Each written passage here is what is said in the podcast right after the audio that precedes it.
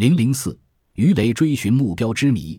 鱼雷充当海战武器，已经不是一朝一夕的事了。人们为了提高鱼雷的速度和命中精度，在它的动力和控制系统方面竭尽脑汁。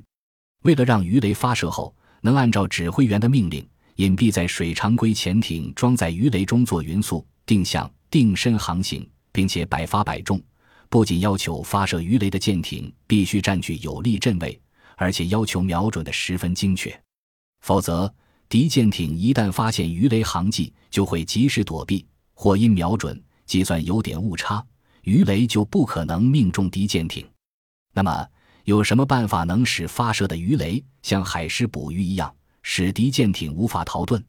人们在生产实践中，根据声波能在水中传播的原理，在第二次世界大战末期，成功研制一种能自动发现并跟踪敌舰的鱼雷，称为自导鱼雷。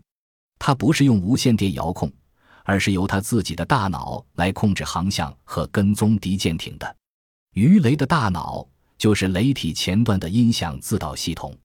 当你捉蟋蟀时，只要认真辨别出蟋蟀发生的方向，就可以找到它的位置，轻易将它捕捉到手。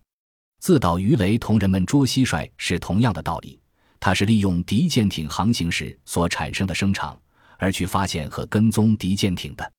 音响自导系统是如何使鱼雷自动发现和跟踪敌舰艇的呢？舰艇在航行过程中，螺旋桨不停地转动和打水，就产生了声波。鱼雷的音响自导系统内的接收装置收到传来的声波信号后，将声能转换成电能，从而产生电压。有了电压以后，音响自导系统便发挥效能，自导鱼雷就发现了敌舰艇。自导鱼雷发现敌舰艇后，又是怎样自动跟踪敌舰艇的呢？这就要取决于接收装置上四组对称线圈的性能了。因声波传来的方向不同，线圈所产生电压也就不同，于是产生电压差。如声波来自鱼雷左方，左组线圈产生的电压大于右组线圈产生的电压；当声波来自鱼雷的右方，则右组线圈产生的电压大于左组线圈所产生的电压。由于电压的不同，使垂直舵形成一个舵角，鱼雷便向电压大的方向前进。声波来自鱼雷的正前方，则左右两组线圈产生的电压相等，电压差为零，舵角无法形成，鱼雷就一直向前行驶。对来自上方的声音波。接收装置的上组线圈产生的电压大于下组线圈产生的电压，输送给横舵的电压是来自上方的，所以横舵摆动上浮舵角，使鱼雷向上航行。